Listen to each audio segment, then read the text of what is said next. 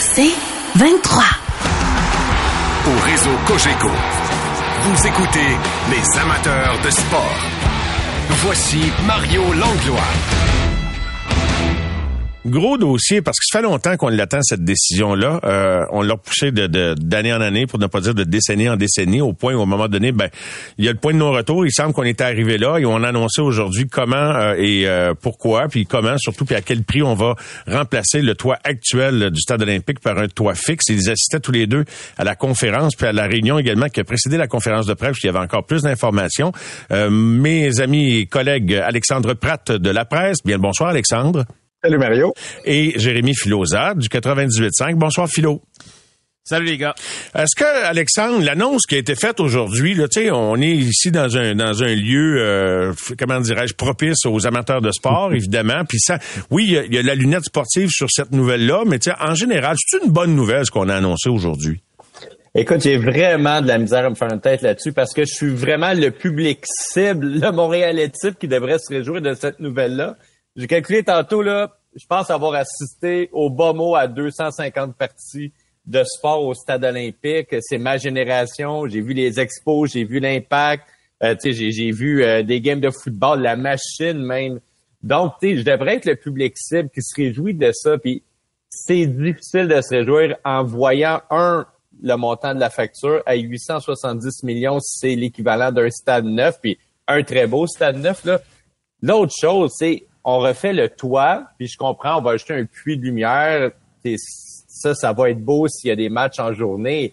Mais de façon générale, c'est pas le sport qui va le plus profiter de ces changements-là, Mario. Hmm. Il n'y a pas, il y a pas euh, tant d'équipes de sport qui vont venir de plus à Montréal à cause de ces changements-là. Ça va surtout profiter pour des foires commerciales et peut-être des spectacles. Je dis peut-être parce qu'en fait, ce qui est changé, c'est le toit et l'anneau technique mais pas l'intérieur de l'enceinte. Comme mm. la surface de jeu changera pas, les sièges changeront pas, l'acoustique ne changera pas, les coursives ne changeront pas. Puis c'est, ça fait quand même un petit peu partie du problème du stade olympique, là, cette ambiance d'être dans une grande caverne avec un son qui des fois sonne comme une radio AM. Là. Euh, et, et, ça, j'ai quand même de la misère à voir que des grandes tournées vont s'arrêter si ça, non plus ce n'est pas euh, réglé. Donc, on met 870 millions pour régler un gros problème. Là, le toit, écoute, Mario, en 2000, je couvrais les expos. Puis à un ah. moment donné, il s'est mis à pleuvoir dans le stade, mais genre, écoute, c'était comme un ouragan dans le stade. Ça tombait à pleine chaudière, puis ça n'a pas été réparé. Ça a été réparé, mais il y a encore des problèmes, tu sais. Donc, il fallait que ça se fasse. Donc, c'est comme un gros morceau, mais c'est comme une dépense plate dans une maison où faut que tu mettes 15 000 sur des travaux, genre de toit, la fournaise ça paraît pas tant que ça. Jérémy, est-ce que euh, tu abondes dans le même sens qu'Alexandre? C'est quoi ton opinion sur l'annonce ouais, ouais, je partage beaucoup euh, l'opinion euh, d'Alex là-dessus. On était là ce matin pour le brefage, mais aussi pour la conférence de presse. Je pense qu'on a retenu les mêmes choses. C'est sûr que nous, on, on, on, prêche pour notre paroisse. On aimerait tellement que ça serve beaucoup plus pour le sport. J'en ai parlé un petit peu aujourd'hui en ondes. C'est qu'on a deux équipes sportives qui, présentement, ont des difficultés avec leurs infrastructures structures respectives si on les compare aux autres équipes dans leur ligue et on se dit ben on va investir ce montant-là et dans quatre ans, euh, lorsque tout sera sera terminé, ces deux équipes-là euh, seront toujours à la recherche d'un nouveau domicile et c'est ça qui me fait un peu mal au cœur parce que je regarde du côté de BC, on s'est organisé pour restructurer aussi euh, les les estrades, remplacer les sièges pour que ce soit propice pour le football et le soccer et maintenant ils ont deux locataires à temps plein. Donc ça c'est le bout qui, qui, qui me dérange beaucoup plus. Ceci dit, tu je sais que c'est beaucoup d'argent, puis je partage euh, l'opinion euh, d'Alex là-dessus, mais on, a laissé traîner ce dossier-là pendant tellement longtemps que là, on paye pour ça. Et c'est pour ça que ça coûte plus cher. Euh, c'est pour ça qu'on se retrouve avec ces décisions-là. C'est jamais une bonne chose de laisser traîner des dossiers comme ça parce que à la fin, là, comme on dit, dans, dans le détour, tu finis toujours par payer plus. Tellement. les gars, avez-vous déjà été, ne serait-ce que le temps d'y penser, des des partisans, on peut pas être vraiment partisan de ça, mais favorable ou ouvert à l'idée d'un scénario de déconstruction, de démolition qui m'est toujours apparu un peu farfelu. J'ai fait référence à, de longues entrevues que j'ai faites dans le temps. Vous l'avez sûrement peut-être connu, croisé, euh, à M. Faneuf, Claude Faneuf, qui était ingénieur, qui était très près mhm. de, tout le projet, puis que connaissait les plans en détail, qui disait, ceux qui disent ça, ils savent pas de quoi il parle. Ça se démolit pas stade. Bon, apparemment que ça se défait finalement, le pièce par pièce, mais c'est toute une job. Mais je veux dire, c'était tout ça? Auriez-vous souhaité qu'on nous annonce, hey, on, va le déconstruire ce stade-là, euh, Alex? non. mais tu sais, il y, avait trois possibilités. C'est ou bien on fait des rénovations, ou bien on démolit, ou bien on laisse aller. Ça a été évoqué tantôt par la ministre Caroline Pou. Elle a dit, écoutez, si on fait rien d'ici un an, tout simplement, ce qu'on fait, c'est on enlève le, toit du stade. Juste ça, ça coûte déjà à peu près 150 millions. Puis ben après ça, euh, on l'hivernise, puis c'est fini. Puis ça va devenir genre comme euh, le Colisée de Rome ou les pyramides d'Égypte, c'est-à-dire la structure est là, mais il se passera plus jamais rien dedans. C'est c'est plate, c'est un vestige tout simplement. Ça va donner comme l'équivalent d'une ruine sur le très très long terme. Bon, euh, je pense que personne pense que c'est une super bonne idée. L'autre solution, c'est le, la destruction du stade, la démolition. Puis là, je sais que c'est une idée archi populaire, mais un peu simpliste. Oui. Euh, exact. Mais beaucoup, beaucoup simpliste. D'abord, moi, je pensais que c'était impossible. J'avais déjà lu ça à cause du métro qui passe en dessous, la ligne verte. Euh, non, finalement, c'est possible. Mais en effet, il faudrait le faire pièce par pièce parce que, notamment, il y a de l'amiante dans les murs. Fait que, je veux dire, tu peux pas mettre une boule de démolition là-dedans, puis là, l'amiante se répand dans tout un quartier résidentiel. C'est comme pas l'idée du siècle. Et l'autre chose, euh, il y a beaucoup d'édifices dans ce quadrilatère-là. Écoutez, là, il y a le Stade Saputo, le Centre Pierre Charbonneau, l'Arena Maurice Richard, un cinéma, euh, il y a euh, des, les piscines olympiques, il y a la tour. La tour, c'est pas le stade comme tel. Alors, juste détruire le stade, ça prendrait des années. Ça coûterait, selon les estimations de Parc olympique, au moins 2 milliards de dollars. Et l'autre chose, c'est que ça laisserait un trou, écoute, débile, ça, ça laisserait un, trou de 200 ah. mètres par 300 mètres sur une profondeur de 30 mètres, OK, dans un terrain en pente, en dessous de l'observatoire le plus populaire de Montréal. Puis là, là, t'as rien reconstruit par-dessus après. Tu sais, il t'a dit, oh, on va construire des logements puis tout ça, mais c'est juste une Mais tu veux-tu dire qu'il y avait moyen de garder le mât puis de défaire le stade, Alexandre, quand tu parles de l'observatoire? je vous expliqué tantôt, le 2 millions, c'est juste pour la partie stade. Le, le mât, il reste prêt, là. Ah, mais on n'a aucune idée. tu vois tout ça, le mât, pas de stade, toi, ça serait beau? Ouais. Ben, écoutez, moi, dans, cette optique-là, honnêtement, euh, ce que j'aurais préféré, euh, vraiment, ma, solution idéale, ça aurait été de faire un peu ce que BC a fait. C'est-à-dire qu'à BC, tout ce qu'on a regardé et on a gardé, c'est les fondations du stade et on a rebâti à partir de là. Tu je regarde le stade des Marlins en Floride, qui n'est pas ovale, mais qui est rond quand même. Donc, ça peut se ressembler. Moi, ce que j'aurais vraiment aimé, c'est que sans tout démolir, peut-être garder la base, mais ensuite de ça, essayer de reconstruire un nouveau stade sous la tour qui aurait pu servir soit pour du baseball si une équipe revenait, ou même euh, pour du soccer ou du football. Et là, à partir de ce moment-là, tu peux en mettre un toit rétractable qui tient parce que tu as un stade nouveau, moderne, euh, qui peut euh, euh, retenir, ben, par exemple, les services d'un toit rétractable. Donc, je sais que ça aurait coûté beaucoup d'argent, mais à la fin, si tu mets, par exemple, une équipe de baseball, ben, au moins, tu es assuré d'avoir 81 dates à toutes les années, sans te poser les questions pour les 30 prochaines années. Euh, et on sait que cette ligue-là est en mesure de payer, mais gars, je, pense que c'était jamais vraiment dans les plans. Fait que toi, Philo, un toit fixe, là, c'est comme quiconque crève d'utiliser le stade olympique pour euh, ramener du baseball. C'est, pas là que ça va se passer. C'est pas un scénario. Le baseball majeur resterait comme fermé à ça. C'est pas le stade dans lequel on voudrait revenir. Moi, je pense qu'aujourd'hui, avec la décision qu'on a prise, on dit adieu à jamais au baseball au stade olympique, puis jamais il y aura une possibilité de retourner là. Euh, et, et, et, je ne pense pas que les Alouettes et le CF, malgré le fait qu'il y a quand même un peu de lumière qui rentre dans le stade, vont vouloir se réinstaller dans ce stade-là, même s'il y a un toit neuf, parce que, comme Alex l'a expliqué tout à l'heure, de la façon dont euh, euh, les, les, estrades sont, sont placées présentement, c'est pas très intéressant pour les partisans. Je, ne pense pas que ni les Alouettes ou le CF vont regarder ça de la façon dont c'est là, seulement avec le, le, le, remplacement du toit, puis dire c'est un endroit propice pour nous pour, euh, pour aller s'installer pour le futur. J'ai hâte de voir si les Alouettes vont pas y réfléchir sérieusement. Alexandre, tu rebondir sur l'aspect? Moi, je pense qu'ils vont le considérer. Puis le CF, ça va rester quand même une option de dépannage très intéressante pour les matchs hâtifs au printemps, pas jouer six matchs de suite sur la route, sans dire que ça va, ça va redevenir une, un, un endroit à vocation là, euh, euh, majoritairement sportive. Ça va servir encore un match de temps en temps, donc pour de l'événementiel, grosso modo? Ouais, ben on peut découper ça en deux. En fait, le CF Montréal, présentement, c'est probablement le plus gros locataire du, euh, oui. du stade. C'est-à-dire, l'année dernière, ils ont fait une cinquantaine d'entraînements quand même euh, pendant mm-hmm. presque tout le mois de janvier, février, mars. Euh, ils ont aussi joué un match. Il y a des années qui en jouent un, il y a des années qui en jouent deux. Et ça, moi, j'ai interviewé le président du CF Montréal au mois d'octobre, puis c'est son intention, en fait, ça serait de continuer comme c'est là présentement, mais les rénovations au stade ne feront pas en sorte que le CF Montréal va déménager là. Le CF Montréal est très clair. Son domicile, c'est le stade Saputo. C'est un stade construit pour le soccer, ce que n'est pas le stade olympique. Uh-huh. Deuxièmement, le stade olympique, là, hey, pour rentabiliser ta location, faut que tu en vendes des billets. Là. sais, les Alouettes, ils sont autour de 18, 20 000 par match.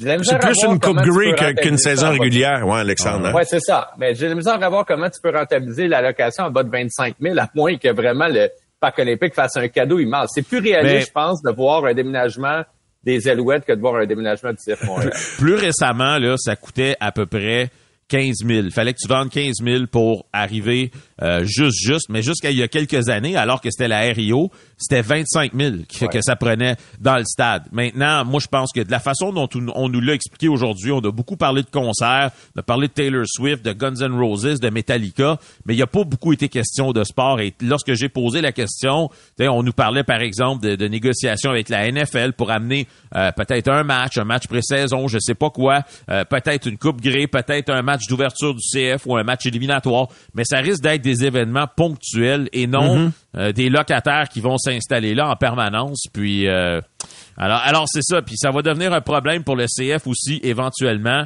le stade Saputo euh, ne se compare pas du tout aux autres stades dans la ligue. Donc, euh, ils vont ouais, falloir qu'ils trouvent pas au nouveau stade, genre, ouais. ne se compare pas au nouveau stade dans la ligue, mais c'est ouais. un autre stade quand même. Ben, ça mm-hmm. dépend.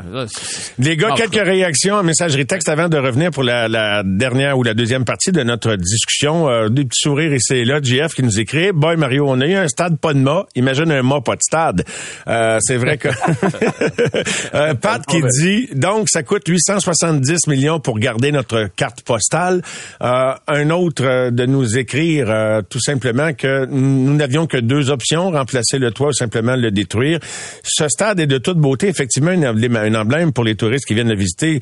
Pourquoi pas, pourquoi ne pas avoir simplement mis un toit rigide qui sera pas aussi extraordinaire qu'un toit à 870 millions, mais un toit à 500 millions, puis le restant des 370 réaménagé à l'intérieur? C'est le commentaire de Yannick.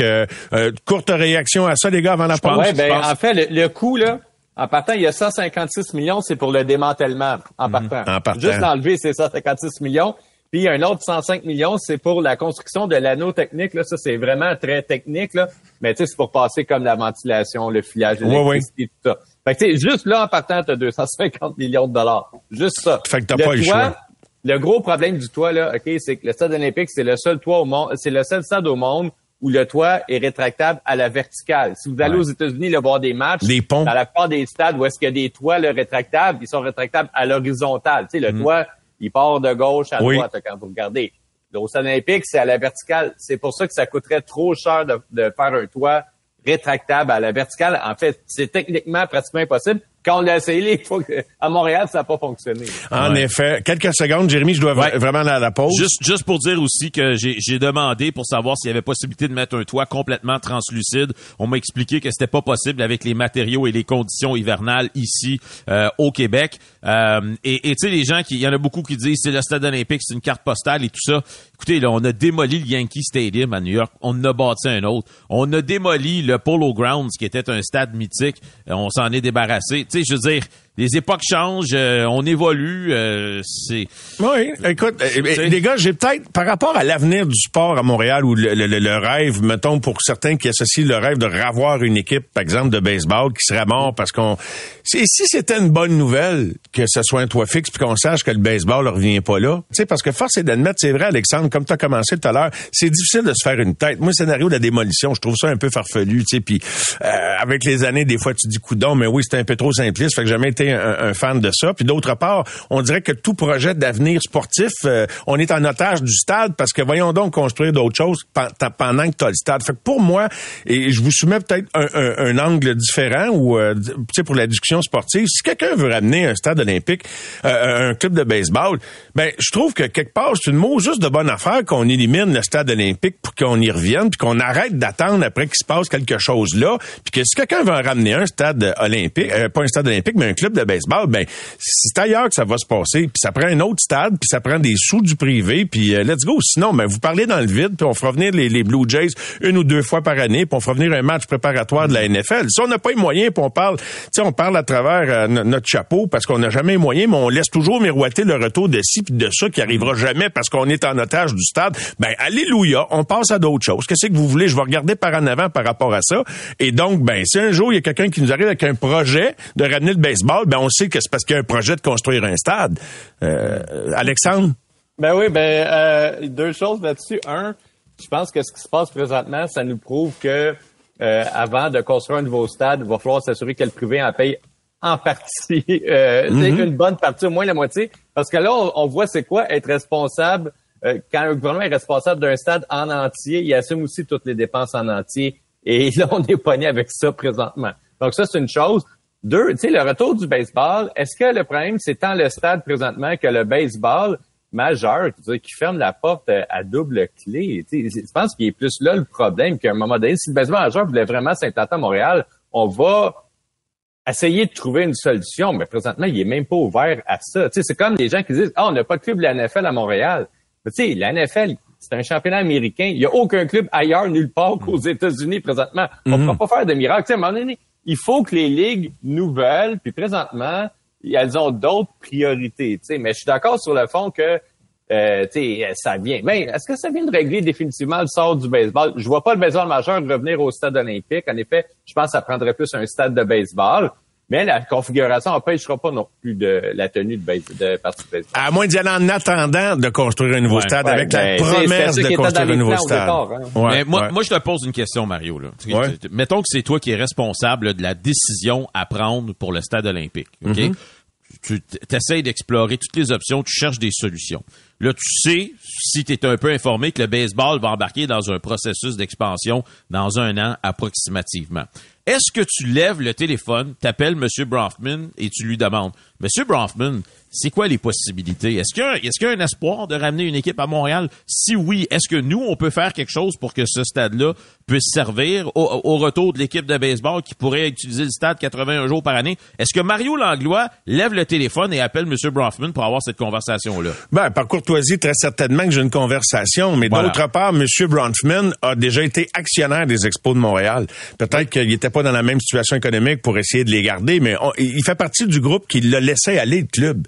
Pour des pinottes puis ils ont une bague de championnat. Fait puis depuis ce temps-là, il y a eu beaucoup d'espoir qui, je trouve, repose pas sur du très concret. Mais je comprends que, tu sais, je le dis, tout le temps, tout le temps facile de parler avec l'argent des autres, l'argent du gouvernement ou l'argent de M. Bronfman ou des autres. Alors, je le dis avec beaucoup de respect, mais euh, toujours avec beaucoup de respect, c'est que ce que je demande à, quiconque, M. Bronfman ou quiconque d'autre est, sérieux, ben justement, ben prouvez-le votre sérieux en donnant à Montréal un véritable stade de baseball. Sais, si vous voulez que ça marche, votre puis en attendant, oh, OK, peut-être on peut aller une coupe d'années le temps qu'on bâtisse, mais tu on l'a dit pendant des années, puis on est en train de se reconvaincre qu'il faudrait que ça retourne là. À un moment donné, on peut-tu avancer? Ouais. Non, mais moi, moi, moi comme j'ai toujours dit, retourner dans le stade olympique, c'est impossible. Moi, je, l'ai dit, il aurait fallu transformer le stade euh, en parc de balle, comme euh, le Rogers Center présentement, le nouveau slogan From a stadium to a ballpark, c'est ça, c'est transformation d'un stade en parc de baseball. Mais ce que je veux dire, c'est que avant de prendre la décision finale qu'on a prise aujourd'hui, moi, j'aurais eu cette discussion-là avec M. Bronfman. Ben, c'est juste ça que je dis. Est-ce que donc il n'y a pas eu cette discussion-là, là, selon ce qu'on qu'on en déduit? Euh, et, toi, Alexandre, quelque chose à ajouter par rapport à ça? Il nous reste à peu près 25 secondes. Ben, moi, je pense le meilleur locataire possible pour le Stade olympique, ça reste un club de baseball c'est 80 jours assurés, 80 dates assurées, mm. voilà. euh, avec des 20, 20, 30 000 personnes par match. Puis Montréal, historiquement, est une excellente ville de baseball, là, si on exclut les, mm-hmm, mm-hmm. dernières quand années. On, quand on s'abote pas le produit, oh oui. C'est ça, mais c'est ça qui manque à l'œuvre sportive Montréal, c'est un club de baseball professionnel. Ça serait la meilleure option, puis c'était le gouvernement... Dans le stade, tu vas survivre dans le stade, Alex, en 5 secondes? Tu, tu verrais ça, oui? Plus maintenant. Ben, ça serait pas impossible. OK, t'as une petite ouverture. Ben regarde, euh, c'est pour ça qu'on qu'on jase comme ça, ça, ça chemine, ça chemine. Il y en a, juste dire là une chose, mais il y en a des équipes aux États-Unis. C'est fini, dans Alex. Des stades couverts. Hey, merci les gars. Ah, c'est un bon point pour finir. Salut les gars, on revient tout de suite. Au réseau Cogeco, vous écoutez les amateurs de sport. Pour ceux qui en mangent du sport. Au réseau Cogeco. Vous écoutez les amateurs de sport. Donc, le Canadien qui affronte les Capitals à Washington demain, retrouvons sur place sans plus tarder Martin McGuire. Bien le bonsoir, Martin. Salut, Mario. Commençons tout de suite par le départ de Sean Monahan, parce que c'est le premier contact que tu as avec les joueurs depuis la transaction. Euh, comment ça réagit? Même si c'était pas une nouveauté euh, et que c'était un peu annoncé toute cette histoire-là, euh, même publiquement et même confirmé par le directeur général euh, lors du post-mortem de la première moitié de saison, il reste que Mario, c'est un peu le coup de canon, le coup de canon qui est envoyé aux joueurs et qui dit bon ben voici messieurs, euh, euh, nous ne tenterons pas de, faire quoi que ce soit pour entrer dans les séries ou améliorer notre équipe pour entrer dans les séries. Nous poursuivons notre plan. La journée que ça arrive, Mario, c'est sûr que ça donne un petit coup d'un genou. Puis là, les joueurs euh, étaient à l'extérieur, euh, beaucoup étaient en congé. Euh, il y a un petit groupe de joueurs du Canadien avec Brendan Gallagher, Raphaël Harvey Pinard, Montembeau, qui sont allés au Mexique. D'ailleurs, Monan, quand il a été échangé, était en Floride à se reposer lorsque son téléphone a sonné. Donc, un peu tout le monde a décroché la semaine passée. Puis là, il arrive ça. Alors, ça a été, évidemment, on va entendre quelques commentaires, puis je te résumerai un peu ce qui s'est dit là-dessus, mais je pense que d'abord et avant tout, euh, en marge de l'entraînement et de la préparation pour le voyage à Washington, le sujet du jour a été, bien sûr, la comparution euh, des cinq joueurs de la Ligue nationale qui sont maintenant formellement accusés d'agression sexuelle. Euh, cette histoire, ce scandale de Hockey Canada, l'équipe Canada Junior de 2018. Euh, je te propose d'entendre les commentaires de Martin Saint-Louis, à savoir, entre autres, est-ce que ces événements-là, qui finalement s'en vont dans, un tribunal criminel avec des, des accusations formelles déposé et une victime qui va probablement témoigner et raconter sa version, est-ce que ça ne plongera pas encore une fois le hockey, la Ligue nationale dans un recul par rapport à l'image sur tout ce qu'on a fait, euh, tout le travail qui a été fait depuis l'histoire de Kyle Beach et des derniers mois et même des dernières années? Voici Martin Saint-Louis là-dessus. Très bien. Ah, c'est sûr, ça l'aide pas. Puis t'espères que c'est des incidents isolés. Il y a beaucoup de positifs. Euh, euh, qu'est-ce que la Ligue elle amène. Fait que c'est sûr, c'est, c'est, plate d'avoir des choses négatives, mais tu peux juste euh, éduquer, euh, être responsable, qu'on s'améliore, pas juste dans l'hockey comme société. T'es pas réaliste si tu penses que tu jamais des incidents isolés, mais c'est de continuer à être éduqué puis s'améliorer. Et Mario, on sait que chez le Canadien, euh, avec l'histoire qui avait touché le jeune Logan Mayou il y a de ça quelques années, il y a beaucoup de travail qui ont été faits euh, par Geneviève Paquette, euh, les, les, responsables du développement chez le Canadien, Francis Bouillon, Rob Ramage, puis toute une équipe où on a voulu travailler sur l'éducation, le consentement et tout. Euh, je dis pas que ça va être à recommencer, ça sera pas à recommencer. Mais il y a une chose qui est sûre, c'est que ce qui va être dévoilé dans ce procès là, euh, qui commencera pas bientôt, là, ça va s'échelonner sur plusieurs semaines et peut-être même euh, plus plus qu'une année. Mais quand ça va revenir, la vague va revenir très forte. Ça va être médiatisé. Les joueurs le savent. Et aujourd'hui, le capitaine Nick Suzuki et le défenseur Mike Matheson ont commenté euh, ce qui pourrait advenir donc de l'image de la Ligue nationale lorsque les procédures criminelles débuteront. Je pense qu'il y, y, a déjà beaucoup d'efforts pour combattre ces choses-là, puis j'espère que, que, quelque chose euh, comme ça va amener plus de focus dessus pour, pour en, encore euh, renforcer de, de continuer ce travail. Definitely slows the momentum down of people's vision of or image of hockey players. Um, but you know, it's five or so people out of um, tons of hockey players. It happens have different leagues. Everyone, even non-athletes. So it's you know, thing bad things happen, and you know it's definitely tough if that is hockey players and you know guys that we've been around. So it's uh, definitely a hard situation. Alors, c'est pas évident Alors, à commenter pour personne. Là. Non, Non, non. Imagine les joueurs qui, qui ont euh, les équipes qui ont un joueur qui fait partie des accusés dans leur équipe, ça ben doit être encore plus délicat. Les, les Devils en ont deux, deux euh, oui. puisque puisque Foot et McLeod euh, portent le chandail, portaient le chandail des Devils. Puis tu sais ce que Nick, Nick Suzuki dit aussi, Mario?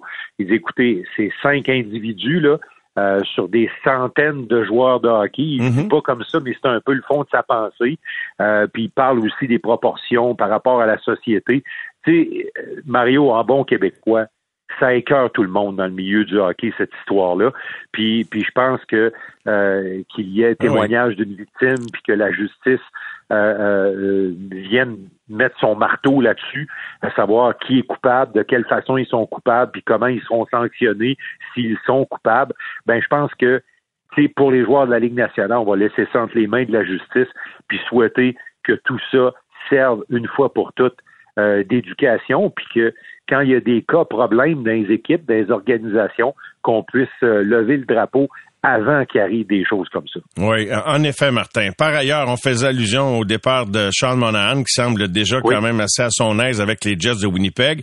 Ça a ouvert Oui. la porte à la mise sous contrat de Brendan Gignac, le, le meilleur joueur du Rocket de Laval depuis plusieurs semaines déjà. Un rappel que j'aurais souhaité, il y a un contrat que j'aurais souhaité voir survenir Mm. bien avant, mais vaut mieux tard que jamais. Ben absolument. Écoute, euh, je te résume rapidement avant d'entendre Gignac et Martin Saint-Louis. Je te résume rapidement là. Euh, c'est sûr que tout le monde, les joueurs, euh, il y a Pearson, Matheson, euh, Montembeau, Suzuki qui ont commenté à nouveau le départ de Monahan, mais ils ont un peu dit ce que Martin a dit dimanche. La vie continue, Mario. Ben oui. Euh, tout le monde sait à quel point euh, Monahan prenait une place positive dans cette équipe-là, comme leader, comme mentor. On a vu Dak témoigner sur les médias sociaux en parlant de son mentor. On a vu Slavkovski faire à peu près la même chose, dire publiquement comment euh, Monahan l'a aidé. On, on sait ce qu'il a fait avec Joshua Roy bri- brièvement quand Joshua Roy est venu, puis Cole Caulfield. Écoute, tout le monde était unanime sur euh, les responsabilités qu'a pris Monahan malgré la courte période pour laquelle il a joué. Mario, il a joué un peu plus de 70 matchs là, en l'espace de deux saisons avec le Canadien. C'est pas beaucoup, mais il a quand même laissé sa marque. Euh, puis Nick Suzuki est conscient qu'il y a beaucoup de choses qui vont revenir sur ses épaules. La ligne de centre est affaiblie, on le sait. Evans va avoir plus de temps de jeu. Lui, c'est un peu auto-flagellé sur le fait qu'il produit pas offensivement. Mais tu honnêtement, Mario, il peut pas donner ce qu'il a pas. Euh, Aujourd'hui, euh, lors de l'entraînement, Gignac va jouer au centre. Il a patiné un petit peu avec Raphaël Harvey-Pinard et Josh Anderson, mais il y avait plein de rotations. On a mis Gignac aussi sur le deuxième jeu de puissance. Euh, Condota aussi est allé de temps en temps à l'aile, de temps en temps au centre. Donc, les plans précis de Martin Saint-Louis, on ne les connaît pas, mais derrière Nick Suzuki, là, maintenant, sur papier, vous aurez Evans, vous aurez euh, euh, Brandon Gignac et vous aurez Condota. Alors là, euh, en attendant que Newhook soit prêt, Newhook a accompagné l'équipe ici à Washington. Il a fait son deuxième, deuxième entraînement complet aujourd'hui, mais c'est pas tout de suite. Est-ce que ce sera en fin de semaine? J'en, j'en suis pas sûr, Mario, parce que c'est un deux en deux, là, puis c'est deux matchs en après-midi. Alors on verra bien. En attendant, Mario, Brandon Gignac, lui, euh, comme gars de 26 ans, reste terre à terre. Euh, il s'enflamme pas trop avec tout ça, même s'il est content. Il a eu un bon entraînement. C'est un joueur dynamique. On va écouter Martin Saint-Louis qui vante les qualités de Gignac et aussi Gignac lui-même euh, qui euh, va savourer probablement les premières minutes du match contre les Capitals ici à Washington demain. C'est sa combativité, sa vitesse, que je pense que c'est, ces deux affaires-là, pour moi, c'est des atouts qu'il y a de Ligue nationale. C'est de voir comment il peut tout amener ça, puis euh, mettre ça tout ensemble, tu sais. Puis, euh, euh, mais je pense que sa vitesse, comme on l'a vu au camp d'entraînement et tout, tu sais, comme c'est flagrant, ça, tu sais. Je pense que ça montre à, tout le monde euh, que tout est possible si tu continues. Tu continues à travailler, si tu lâches pas trop vite. Euh, tu sais, puis pour atteindre ton potentiel maximal, maximum, maximal, ok. Euh, il faut que les joueurs comprennent que leur fenêtre de joueurs de hockey est plus petite que le restant de leur vie. Tu sais, fait que quand tu comprends ça, mais tu donnes tout. tu sais. Fait que je pense que c'est un bel exemple. Puis même pour les joueurs, peut-être qui sont à la Ligue nationale plus jeunes, faut qu'ils comprennent ça aussi. Parce que la carrière peut être plus courte si tu penses que ta fenêtre est si grosse que ça. Fait que euh, je pense que c'est un bel exemple. Non, c'est sûr que j'essaie de rester calme. Euh, euh, j'essaie de me focuser sur le, sur le moment présent. C'est la seule chose que je peux contrôler en ce moment. Donc, euh, c'est le moment présent, puis on, verra après. moi, tu sais, peu importe où, où ce que les coachs me font jouer, je vais essayer de, montrer ce que je suis capable de faire. Puis, on va voir rendu là. Je vais, ils vont sûrement me, parler pour me dire qu'est-ce qui va se passer. Mais non, je me, je me focus sur, sur ce que je suis capable de contrôler. Alors, Mario, c'est une belle histoire, Brandon Gignac, qui est là, ben actuellement. Euh, euh, le jeune homme, parce que Martin Saint-Louis l'a précisé, là, il est pas si vieux que ça quand même, il a 26 ans. Oui, Mais, euh, il vient de savoir en novembre. Il, oui. il, est quand même tard au, niveau de son développement. Oui. C'est pas impossible, Mario. On a vu un paquet de joueurs accéder à la Ligue nationale un peu plus tard. alors, c'est une belle chance qu'il lui est donnée parce que là, écoute, le Canadien va le faire jouer on va lui donner toutes les chances possibles. Puis l'avantage dans lequel euh, Gignac est actuellement, c'est que même s'il commet des erreurs, Mario, il va rester là. Alors, euh, j'aime que Martin Saint-Louis souligne parce que moi, c'est l'image que j'en ai, l'impression qu'il m'a laissé au camp d'entraînement quand il dit c'était hmm. flagrant. Tu sais, ça, ben oui. ça se voit l'œil nu, là, un gars qui est. Ben Je suis convaincu que ça va être le meilleur quatrième centre qu'on a eu cette année puis il va le montrer assez vite. J'ai confiance, j'ai hâte de voir ça. Puis d'après moi, il va ben, graffiner. D'après moi, il va, il va faire en sorte d'avoir plus que cinq minutes de glace ou six minutes que bien d'autres ont eu également dans ce, dans ce rôle-là. Mais reste que le fardeau de la preuve lui appartient, mais j'ai hâte de voir ça. Il y, a, il y, a, tous les attributs, euh, Mario. C'est ça qui est vraiment intéressant euh, dans son cas. Euh, parlant d'attributs, euh, Samuel Montembeau continue son excellent travail. Mhm. Samuel, lui, a été élu joueur du mois de janvier chez le Canadien de Montréal. il a une fiche gagnante en janvier, quatre victoires, deux défaites en temps régulier et une défaite en prolongation, une moyenne de but alloué de 3,5 et un pourcentage quand même plus que respectable à 909. on dirait qu'il n'y a rien qui dérange Samuel Montembeau. ménage à trois, non, pas de problème. À chaque fois qu'il est appelé à travailler devant le filet, euh, la plupart du temps, il a connu de bons matchs. Quelques matchs moyens ici et là, mais ça a été très rare dans son cas. Euh, mise sur la régularité de ses performances pour les 33 matchs qui restent avec le Canadien. Écoutons-le. Ouais, je pense que ça va bien. Puis mais maintenant, l'important, c'est vraiment de, continuer comme ça. Euh, il reste encore plusieurs matchs jusqu'à la fin de la saison. Puis je parle souvent de la constance. Puis c'est vraiment ça tout le temps que je vais amener, que chaque fois qu'on fait appel à moi, que je vais euh, jouer un bon match et donner une chance à l'équipe de gagner. Les gars, ils ont fait un bon travail aussi. Puis euh, c'est eux qui, qui, marquent les buts. des fois, j'ai marqué 3-4 buts aussi quand j'étais là devant le filet. Puis c'est ça qui a permis de remporter les matchs. il est confirmé comme partant d'ailleurs demain ici à Washington contre les Capitals. OK. Et il devrait avoir en principe un des deux matchs à la maison en fin de semaine, le week-end du Super Bowl, samedi et dimanche. Oui, effectivement, parce que, bon, euh, ça n'a peut-être pas rapport, là, mais on va lui remettre euh, la Coupe Molson lors du match de samedi ah. contre Dallas. Euh, bah, je pense que, honnêtement, Mario, dépendamment du match de demain, Ensuite, la décision va se prendre pour euh, qui va garder les buts samedi et qui va garder les buts dimanche. Là. Ça va être à suivre, du moins dans les entraînements, parce que le Canadien va être en congé mercredi, euh, puisque c'est deux en deux en fin de semaine. Mais jeudi et vendredi, ce sont les deux journées d'entraînement en préparation pour le deux en deux euh, de la fin de semaine. Mario, évidemment, en terminant, je veux te parler un petit peu de Nick Suzuki. Oui. À l'entraînement, Suzuki était euh, revenu euh, en compagnie de Cole Caulfield, ça c'est pas une surprise, mais on a replacé Juraj Slavkovski avec eux.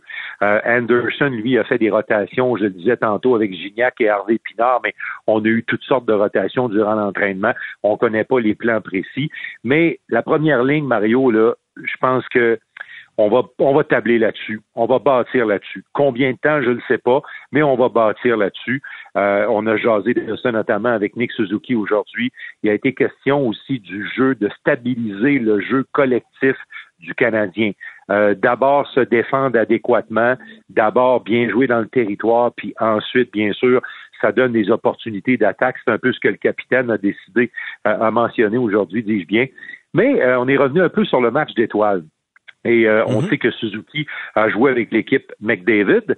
Euh, puis euh, McDavid, d'ailleurs, qui avait repêché euh, Nick Suzuki quelques heures avant le match des étoiles. Et Suzuki a, parlé de quelque chose d'intéressant parce que quand tu côtoies les meilleurs, tu peux jaser avec les meilleurs. Il a partagé la glace avec Pasternak des Bruins de Boston et bien sûr McDavid et Dreisaitl. Puis il va nous dire dans le prochain extrait de sa mail et de presse qui a tenté de récupérer des petits trucs euh, notamment du duo McDavid et Dreisaitl. It was nice to not have our division team again because it was kind of the same guys. So I got to talk to different guys. You know, Connor, Leon, um, obviously two two special players, and getting to be around them and see how they you know interact with everyone was really cool. And just talking with them and uh, Pasternak too, learned a couple things. So uh, just watching them on the bench up close you're always going to pick out little things in their game that you can try to use. Just watching Connor and Leon play together and how they use each other, even just at three on three, uh, they're picking guys apart and they do that regularly. So just the way they play together for a two man game.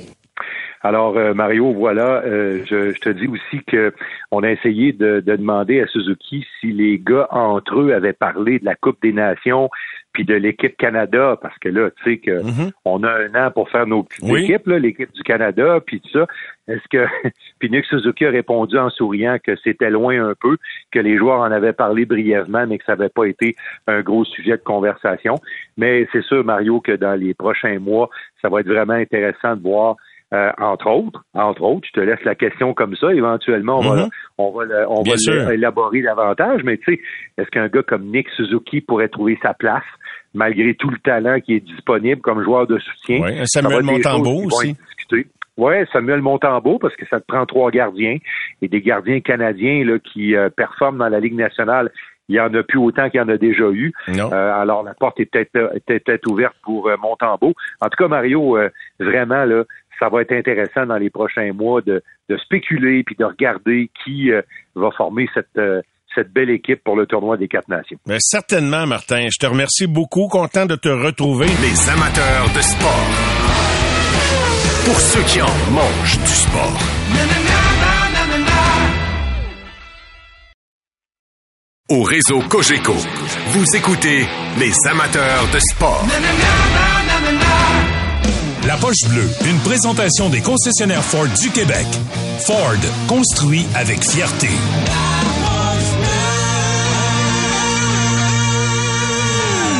nous revoilà un bon début de semaine, un bon début de soirée tout le monde. Guillaume La Tendresse est avec nous pour amorcer cette semaine. Bonsoir Guillaume. Salut Mario. Lève la main droite et euh, je sais pas si c'est un petit livret qui ressemble à une Bible ou un évangile là. Et as-tu regardé le match des étoiles en fin de semaine? Euh, j'ai regardé, euh, j'ai regardé le, concours d'habileté. OK, c'est bon, c'est bon. Ouais, ouais. Le match, j'étais occupé, je pouvais pas, mais euh, mon gars jouait en même temps, mais j'ai regardé le concours d'habileté, puis honnêtement, j'ai trouvé ça vraiment le fun cette année, comparativement peut-être à d'autres à d'autres années. J'ai adoré le concours d'échappée où il y avait un peu de, de, de challenge. J'ai vraiment adoré cette partie-là où que les joueurs choisissaient un gardien. Tout ça. Pour vrai, j'ai trouvé ça intéressant. Et euh, les échos étaient positifs quand même. Normalement, le monde se gêne pas pour planter la Ligue nationale quand ils ont une chance, mais euh, c'est une idée que je me fais parce que je dois t'avouer que moi, j'ai regardé effectivement les habiletés en reprise parce que j'étais en onde. Euh, et puis, le match également, je l'ai visionné hier en accéléré, sauté des bouts, les matchs de 3 contre 3. Fait que je trouvais que même si je ne le vivais pas en direct, que c'était une belle, une belle représentation quand même pour le talent de la Ligue, en tout cas dans l'ensemble. Oui, puis, puis c'est correct. Puis de le faire comme ça, mais euh, pour les années futures, j'ai hâte de voir ce qu'on va faire. Là, on a il y a la Coupe des euh, de face-off international. Après ça, il va y avoir les Olympiques. Je oui. qu'on va commencer à avoir plus de, de concours euh, plus relevés un petit peu qu'un match d'étoiles. J'ai hâte de voir la façon qu'on va gérer ça. Mais mais, mais somme, là, somme toute, là, dans tout ça, je pense que quand on compare à ce qu'on avait vu peut-être à Vegas ou en Floride l'an passé, c'était moins un folklore gênant un peu là, avec des gars en, lunettes de soleil assis sur des chaises de patio. Là, puis, euh, moi, j'avais la seule affaire que j'avais aimé, c'était à Vegas quand on était dans, dans, chute, dans la fontaine du Bellagio. Je trouve que c'était vraiment un beau punch face à Vegas, mais pour le reste, c'était devenu un cirque plus que quand même. Euh, J'aime quand même ce qu'on a fait. sais les cibles rapides, ces choses-là. J'ai vraiment pas détesté, honnêtement. Des vraies habiletés, là, pas des affaires. Euh, oui, c'était des images de télévision, c'était créatif, mais ça veut pas dire que ça a pogné nécessairement, là. Exact. Puis je trouve que le, système de pointage aussi qui permettait de, de, trouver un gagnant qui est le meilleur dans toutes les sphères, tu sais, la vitesse, les mains, les passes, le tir. Je trouve ça vraiment hot aussi, tu sais. Puis au final, on, on finit à soirée que c'est le meilleur joueur de la ligue probablement qui a gagné, tu sais. Fait ça veut dire que c'était bien fait quand même, là, tu sais.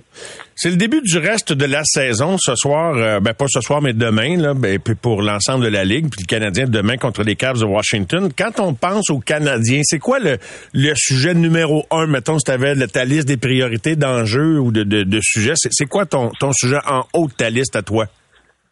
Ben, moi, j'ai hâte de voir comment, comment est-ce qu'on va gérer l'effectif avec euh, le départ de Monahan.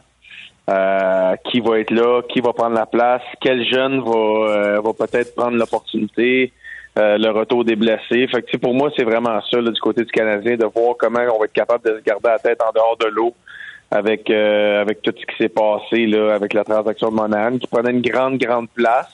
Puis de voir comment on va être capable d'appuyer Nick Suzuki aussi. Là, parce que souviens-toi l'an passé quand Monahan ou l'autre année d'avant, quand Monahan était tombé, comment Suzuki aussi il était devenu avec une grosse tâche. J'ai hâte de voir comment on va gérer tout ça.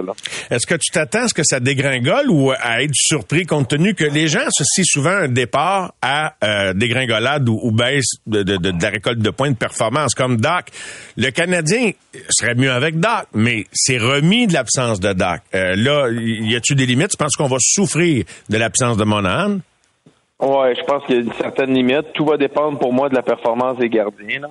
Euh, les gardiens, il faut qu'ils tiennent le fort et qu'ils soient capables d'aller chercher euh, ou nous donner une opportunité de gagner à tous les soirs pour être dans les matchs parce que euh, pas Monahan, ça a été quand même dans les meilleurs joueurs du Canadien depuis le début de l'année. Quand, quand ça allait moins bien, il a réussi à, à faire de grandes choses. Euh, tous les joueurs performaient à côté de lui aussi. Tu sais, souviens-toi, début de saison, comment il a réussi à faire performer un Gallagher et un Pearson c'est important pareil ces matchs-là puis c'est c'est fait euh, c'était un joueur important pour le Canadien. Moi je m'attends à ce que ce soit beaucoup plus difficile pour la fin de saison qu'on aille euh, moins de victoires pour le Canadien mais je pense aussi que ça va avec euh, l'enjeu tu sais. Les autres équipes vont avoir des enjeux énormes. Le Canadien va avoir moins d'enjeux fait que euh, ça va être intéressant de voir la façon qu'on va euh, qu'on va gérer tout ça. Là. Quand tout le monde va constater que Brandon Gignac aurait dû être rappelé avant, dans un contexte où on n'était pas en année de développement, tu penses-tu qu'on y en a qui vont grincer des dents de s'en rendre compte? Parce que je suis sûr que c'est ça qui va arriver. Ouais, je pense qu'on va on va l'aimer, on va le trouver, euh, ça va être le fun. Puis mais mais oui, on, mais, mais en même temps, tu sais, je pense qu'il y a un timing pour tout, Mario. Puis euh, si on l'avait ramené euh, avant, peut-être que ça n'aurait pas cliqué. Là, il est dans. Là, il y a une bonne. Il est en confiance, il y a une grosse saison. Fait que l'opportunité sera euh, sera juste plus grande et meilleure. Puis peut-être qu'il va sauter dedans comme Harvey Pinard, puis plus jamais euh, on va reparler de lui dans la Ligue américaine. S'installer comme un gars qui va être là en partant la saison prochaine, puis sur qui on va compter pour pivoter peut-être une quatrième unité dans la perspective où tout notre monde revient en santé. C'est sûr que là, il déboule à moins de, de, de à moins de s'imposer comme un incontournable. Puis je lui souhaite parce que lui, il manque pas d'énergie, il manque pas de rapidité. Même le coach Martin Saint-Louis le disait tout à l'heure dans les extraits avec Martin McGuire. C'était flagrant. C'était comme, fallait que tu te fermes les yeux pour pas le voir au camp là. Ah, exactement. Il était, il était très bon. Puis, euh, tu sais, le, le, train, il passe pas 25 fois, là. Puis, des fois, tu en as une opportunité, puis il faut pas que tu manques. Puis, euh, lui, ça sera, ça sera euh, son tour de rayonner, puis il aura juste à prendre ta place. rendu là après ça. C'est entre ses mains, puis que ce soit 5, 8, 12, 15, quand il va avoir la chance d'être là, ben, qu'il apprenne ça. Mm absolument. Euh, Permets-moi de revenir bien vite parce qu'il y a la nouvelle de, de Kuznetsov, c'est pas tant de ça dont, dont, je veux te parler, là, qui s'en va sur le programme. C'est sûr, le, fait que, tu sais, Carey, c'était quand même, et corrige-moi si je me trompe, c'était la première vedette qui, qui, qui annonçait qu'il allait sur le programme, mais je pense que c'est devenu plus simple là, de, depuis que lui il l'a fait. On dirait que ça a ouvert la porte aux gars qui ont, qui ont, qui ont des choses à régler. Hein? Ben, c'est sûr que ça l'aide quand un joueur, un emblème comme Carey Price... Euh, euh, le fait, puis euh, les équipes, tu sais, à, quelque part, peu importe le problème, t'as pas le choix de d'être derrière tes joueurs puis de les encourager là-dedans. Fait que oui, c'est sûr que d'avoir un gars comme Carey Price qui est sorti publiquement puis a dit gars, j'ai des problèmes, j'ai besoin d'aide, mais après ça c'est toujours c'est toujours plus simple puis plus qu'il y en a qui vont le faire, moins gros l'impact va être parce qu'à quelque part il va y avoir une moins grande surprise. Fait que tu sais, je pense qu'on on tombe dans un on arrive en 2024, je pense, du côté de la Ligue nationale. Tu sais, à quelque part, là, des problèmes euh, des problèmes mentaux, là, il y a plusieurs personnes qui en vivent, des, des, des, gens qui ont besoin d'aide, puis qui voient des professionnels. Il y en a beaucoup à travers la société. Puis on se cachait un petit peu encore dans la Ligue nationale euh, face à des problèmes, que ce soit, comme je dis, le mental, ou que ce soit des problèmes d'alcool ou de boisson ou euh, de jeu, peu importe. Un entraînant l'autre souvent, là, tu sais, c'est ça. Exactement. Puis, tu sais, le hockey ou les sports, c'est une micro-société. Là. Prends 25 personnes, puis c'est une micro-société de ce qu'on est réellement. Fait qu'il y en a, il y a, des personnes homosexuelles, puis il y a des personnes euh, qui ont des problèmes de consommation, il y a des personnes qui sont correctes aussi. Fait il y, a, il y a tout ça là-dedans. Puis je pense que d'ouvrir la porte puis de permettre à ces joueurs-là de dire publiquement qu'ils ont un problème puis qu'ils ont besoin d'aide, ben c'est la meilleure des choses d'être capable que ces gars-là se sentent confortables de le faire. Et sans être obligé de tout révéler sur la place publique, je pense que c'est ça qui leur permet de, sortir parce qu'il y a peu de choses finalement qui sortent et, ça, ça, doit les, ça doit les mettre en confiance à ce programme parce que regarde ça, il y a pas il y a pas grand chose qui est sorti de, des problèmes que tous ces gars-là ont eu à affronter là, de, ceux qui ont bénéficié du programme. Tu sais, puis comme dans tout, quand oui, je comprends quand tu as une vie publique euh, ça vient avec un lot de responsabilités. Mais tu sais, à partir du moment que tu dis euh, euh, j'ai des problèmes, je m'en vais en rehab ou dans le programme d'aide. Ben, tu es obligé de tout dire ou d'en dire plus. C'est tout ce qu'on a besoin de savoir. C'est comme quand les couples connus se divorcent, on a-tu besoin de savoir qu'il y en a un qui a trompé l'autre, on s'en fout. Là. Sais, au final, bonne chance, puis j'espère le meilleur pour tout le monde, puis j'espère que le gars qui rentre dans le programme va réussir à s'en sortir, puis redevenir l'être humain qu'il avait envie d'être. Tu sais. Tout à fait. Euh, dans le programme de donner un meilleur divertissement, Kucherov pourrait être un des premiers abonnés parce que ça me faisait penser à Kucherov, tout ça, pas que lui va rentrer sur le programme, mais t'as-tu entendu, ça t'as-tu frustré de voir que le, concours d'habileté, lui, il voulait pas embarquer? Je sais pas, c'est parce qu'il y avait la chienne de, de, de pas le gagner, tu sais, puis dans le fond, quand tu compétitionnes pas, ben, t'as pas besoin de te comparer au meilleur ou tout simplement parce qu'il s'en balançait? Oui, il s'en balançait complètement. Je pense que la Ligue aussi oblige les, joueurs à y aller un peu d'une certaine façon. Euh, mais tu sais, pour moi, tu sais, y a-tu euh, la coupe des, la coupe des, quatre pays Est-ce qu'il était frustré après la ligue parce que la Russie a été écartée? Tu sais, est-ce que c'est quelque chose que lui Tu sais, il y, a plusieurs choses qui font en sorte qu'un joueur peut arriver. Mais, mais pour moi, peu importe si t'es fâché, t'es pas content, tu veux faire la baboune, c'est pas, c'est jamais le partisan qui doit payer parce que c'est un jeune enfant de 8 ans, 10 ans, 12 ans qui rêvait de voir Nikita Kucherov, qui rêvait de voir Nikita Kucherov faire euh, de la vitesse, des habiletés, qu'il il rêvait de voir ça. Puis là, il se retrouve qu'il voit juste un, un idiot sa patinoire qui se fout complètement de tout le monde. Puis ça, je trouve pas ça correct pour le public. C'est pas au public à payer jamais. Non, ça, tu as raison. Respecter le, public. Euh, euh, tu sais, je dis pas d'aller à 100% puis de se mettre en. Tu sais, parce qu'à en danger, quand je vois les gars, faire les, exact, quand je vois les gars faire les tours de glace, c'est comme tabarouette, tu pognes une craque, tombe dans la bande, on trouvera pas ça drôle, tu sais. Mais mais il y a quand même une certaine limite, tu sais. Je comprends que tu sois pas à 100% puis que c'est peut-être pas un match de série, mais fais juste donner un show. Tu sais, il y a assez des bonnes mains pour être capable d'aller vite, faire de quoi de beau, faire de quoi de le fun, que les gens vont faire Oh wow, c'est tout ce qu'on demande. C'est mm-hmm. rien de plus. Là, oui, oui.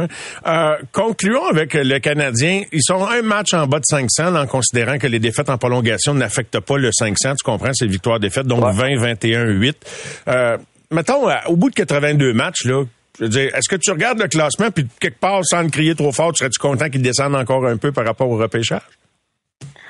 Ben, je pense que je, suis pas assez, euh, je suis pas assez bon au niveau des, choix de repêchage de cette année. Là, je connais pas assez les jeunes. Ben, ils sont beaucoup moins connus là, que l'an passé. Exact, exact. L'an passé, avait des, fait que, mais, mais il reste que quand même, je pense qu'il y a des joueurs toujours intéressants dans un top 10, même dans un top 5, c'est encore mieux. Fait que si on est capable de, je veux pas dire si on est capable de descendre, mais si on descend euh, où on est en ce moment, puis on donne des opportunités à des jeunes, puis on réussit à être dans des matchs puis euh, d'arriver que le match est sa ligne en fin, de, en fin de rencontre à 3-2, puis on est capable de mettre des jeunes, de les faire grandir dans des moments d'adversité. Euh, qu'on échappe quelques-uns qu'on descende, je pense pas que c'est un grand, grand, grand problème pour l'avenir de l'équipe, mais je veux pas qu'on tombe dans des 4 à 1, 5 à 1, 6 à 2. Il faut pas tomber là-dedans. Mais qu'on dans, dans, la des façon, matchs, dans la façon, ouais, je comprends. Oui. C'est vraiment ça, tu sais, qu'on sente une progression, puis jusqu'à la fin de l'année, qu'on soit capable de dire, hey, c'est du quoi, gars? Euh, les Rangers de New York qui visent la Coupe Stanley, puis on les a affrontés deux fois d'ici à la fin de l'année, puis on a été dans les matchs les deux fois. On a perdu par un but, puis on a mis euh, Suzuki Caulfield, nos jeunes, puis on a fait marquer, tu sais, d'avoir du positif en finissant la soirée.